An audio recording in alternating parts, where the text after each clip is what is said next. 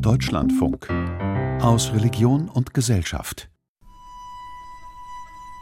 Alt ist sie geworden, alt und schwer geworden ist auch ihr Leib.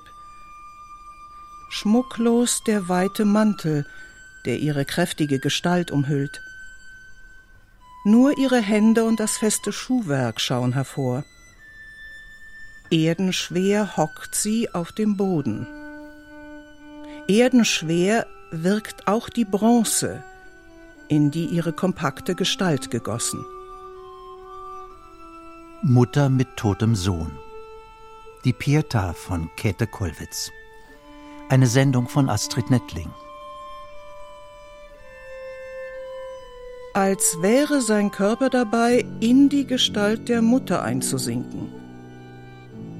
Den Oberkörper hält sie ein wenig nach vorn gebeugt, und zwischen ihren Knien liegt, wie in einer Höhlung geborgen, der tote Sohn. Fast sieht es so aus, als wollte er in ihren mütterlichen Leib zurückkehren. Käthe Kollwitz ist bereits 70 Jahre alt, als sie 1937-38 die Pietà fertigstellt eine kleine Bronze von knapp 38 Zentimetern Höhe. Am 27. Oktober 1937 vermerkt sie in ihrem Tagebuch Ich arbeite an der kleinen Plastik. Es ist nun so etwas wie eine Pietà geworden. Die Mutter sitzt und hat den toten Sohn zwischen ihren Knien im Schoß liegen. Es ist nicht mehr Schmerz, sondern Nachsinnen. Den Kopf hat sie mit einem schlichten Tuch bedeckt. Eng umschließt es ihr Haar und geht in den hochgezogenen Mantelkragen über. Ihren rechten Ellbogen hat sie auf das Knie gestützt. Die Hand hält sie vor den Mund, in tiefes Sinnen versunken. Ihr Blick geht nach unten, doch ohne ihn auf etwas zu richten.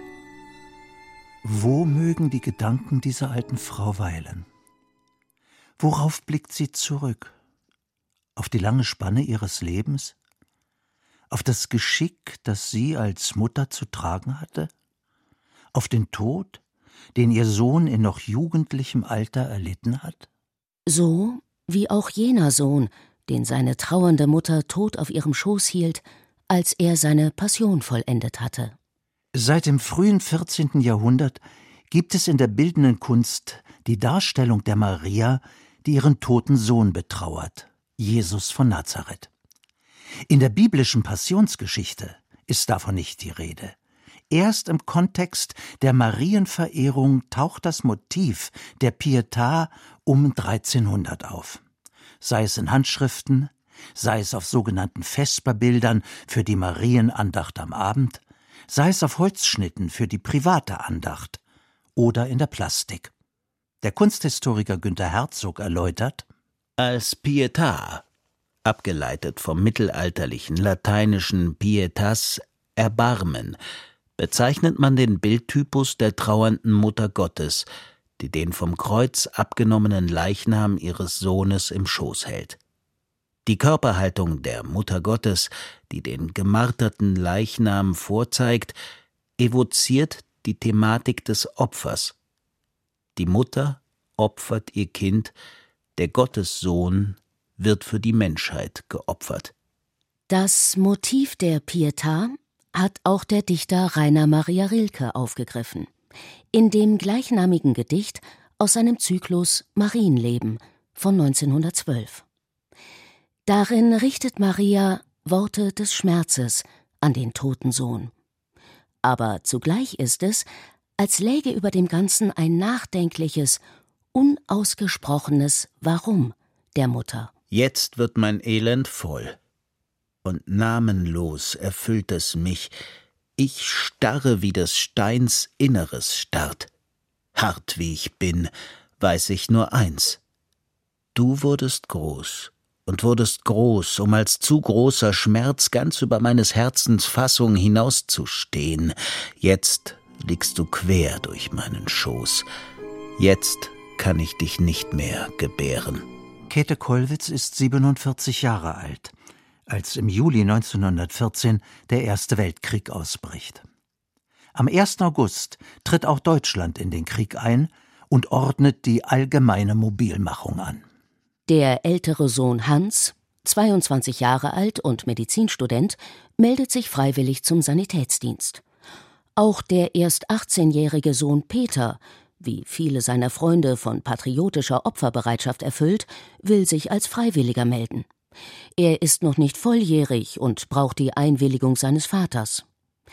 Am 10. August hält Kollwitz in ihrem Tagebuch fest: Karl spricht mit allem dagegen, was er kann. Aber ich weiß, es ändert nichts mehr.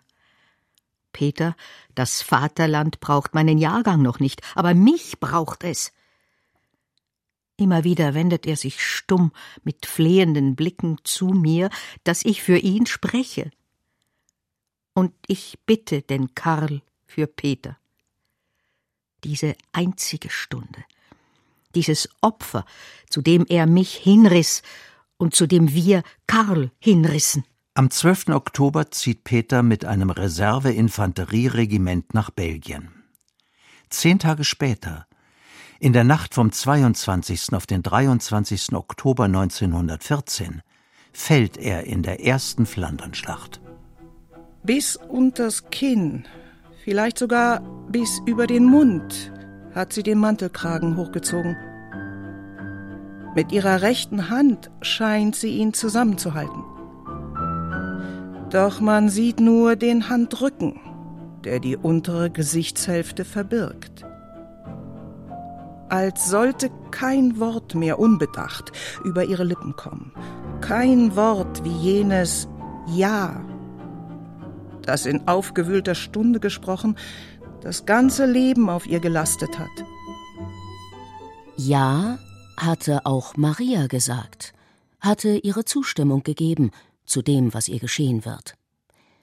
Fiat mihi, mir geschehe, wie du gesagt hast, hatte die künftige Mutter zu Gabriel, dem Engel der Verkündigung, gesprochen.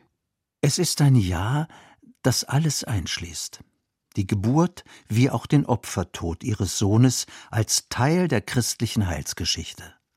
Der Theologe Karl Rahner nennt es das Ja ihres gehorsamen Glaubens. In seinem Gedichtzyklus Marienleben sind es dagegen Worte des Widerspruchs, die Rilke Maria in den Mund legt.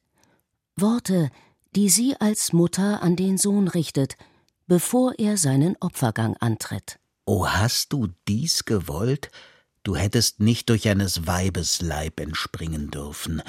Heilande muss man in den Bergen schürfen, wo man das Harte aus dem Harten bricht.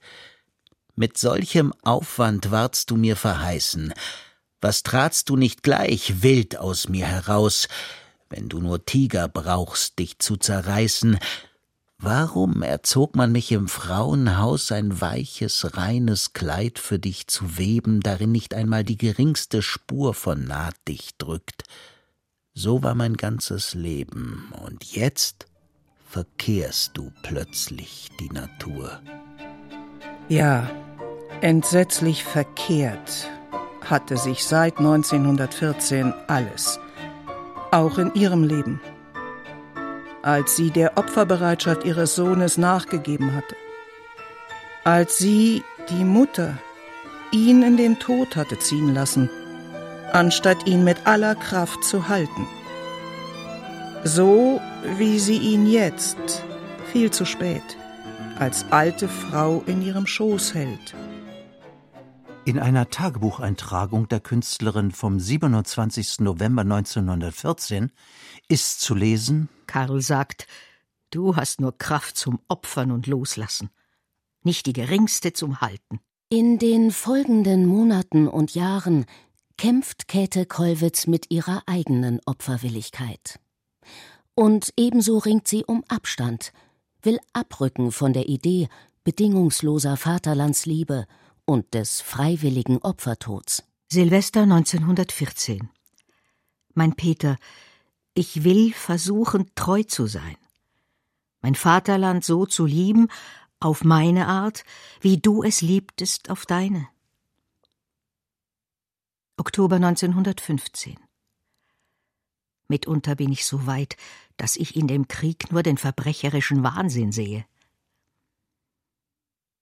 Oktober 1916 Peter alle stellten ihr Leben unter die Idee der Vaterlandsliebe.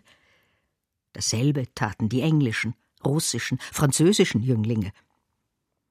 Ist die Jugend in all diesen Jahren betrogen worden? Hat man ihre Fähigkeit der Hingabe benutzt, um den Krieg zustande zu bringen? Sind es alles Betrogene? So hat es auch der junge englische Dichter Wilfred Owen erlebt. Sein posthum erschienenes Gedicht ist während des Ersten Weltkriegs entstanden. Es ist überschrieben mit den Worten Dulce decorum est. Süß und ehrenvoll ist es, fürs Vaterland zu sterben lautet die vollständige Zeile. Süß und ehrenvoll ist es. So klang es auch in Deutschland für den renommierten Dichter Richard Demel. Noch in den letzten Kriegswochen fordert er am 22. Oktober 1918 in einem Zeitungsaufruf alle kriegstauglichen Männer auf, sich zu einem freiwilligen Heer zusammenzuschließen. Am 30. Oktober antwortet Käthe Kollwitz mit einer scharfen öffentlichen Widerrede. Es ist genug gestorben. Die ungezählten Tausende, die anderes noch als ihr junges, nacktes Leben zu geben hatten. Ist es wirklich zu verantworten, dass sie, als sie eben anfangen sollten, es zu entfalten, in den Krieg gerissen wurden und legionenweise starben? Es ist genug gestorben. Ich berufe mich gegen Richard Demel auf einen größeren, welcher sagte, Saatfrüchte sollen nicht vermahlen werden. Die Wendung ist von Johann Wolfgang von Goethe und stammt aus seinem Roman Wilhelm Meisters Lehrjahre. Jahrzehnte später nimmt die Künstlerin das Goethe-Wort abermals als Titel für ihre letzte Lithografie.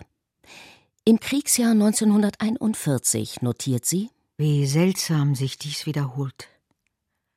Ich beschließe noch einmal, dasselbe Thema aufzugreifen. Das ist nun einmal mein Testament. Saatfrüchte sollen nicht vermahlen werden.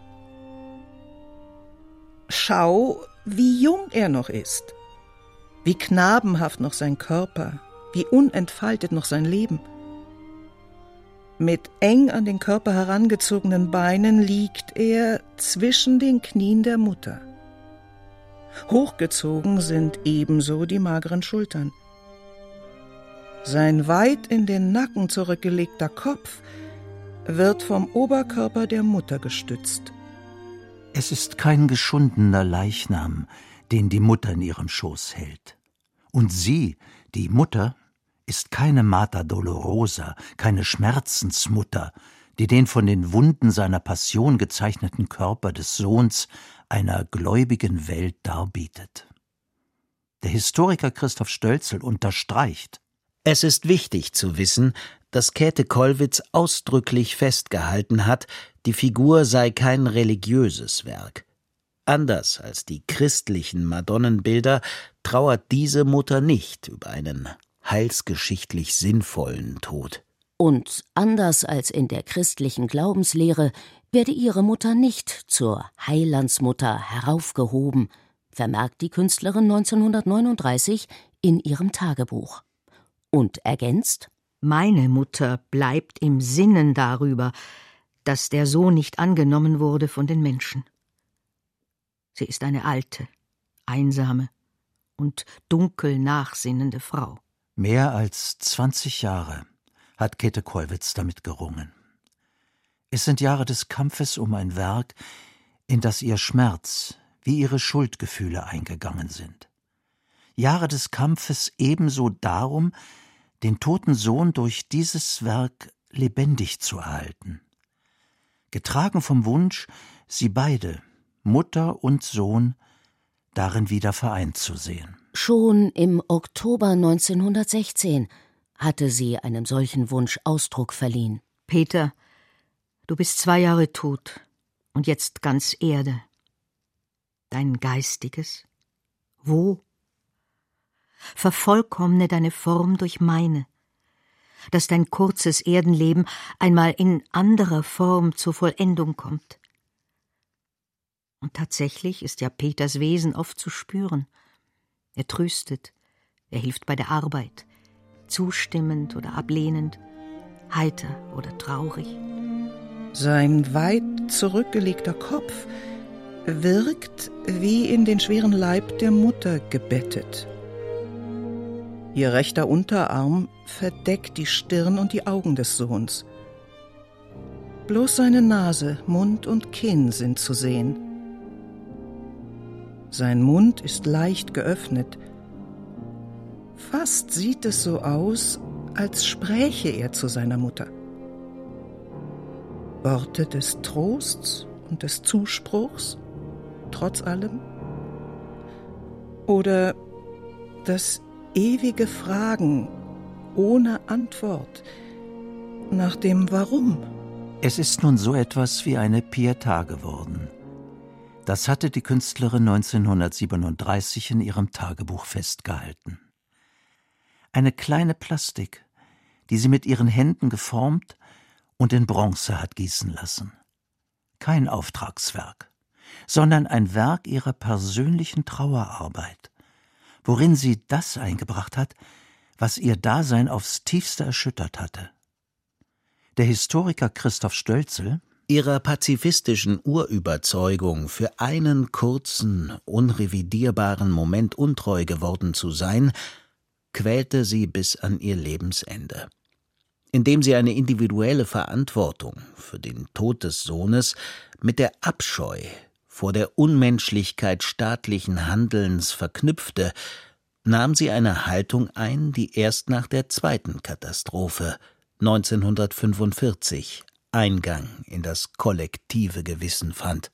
Am 14. November 1993 wurde in Berlin in der Neuen Wache die zentrale Gedenkstätte für die Opfer von Krieg und Gewaltherrschaft der Öffentlichkeit übergeben. Das Gebäude war 1816 von dem Architekten Karl Friedrich Schinkel entworfen worden. Es ist ein großer, hoher, schmucklos leerer Raum.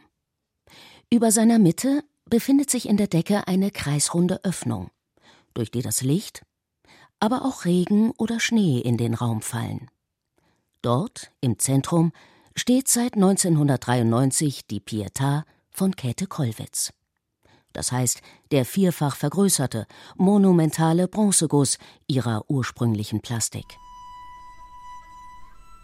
Doch sie, wie ausgesetzt Mutter und Sohn in der gewaltigen Leere des Raums dennoch wirken.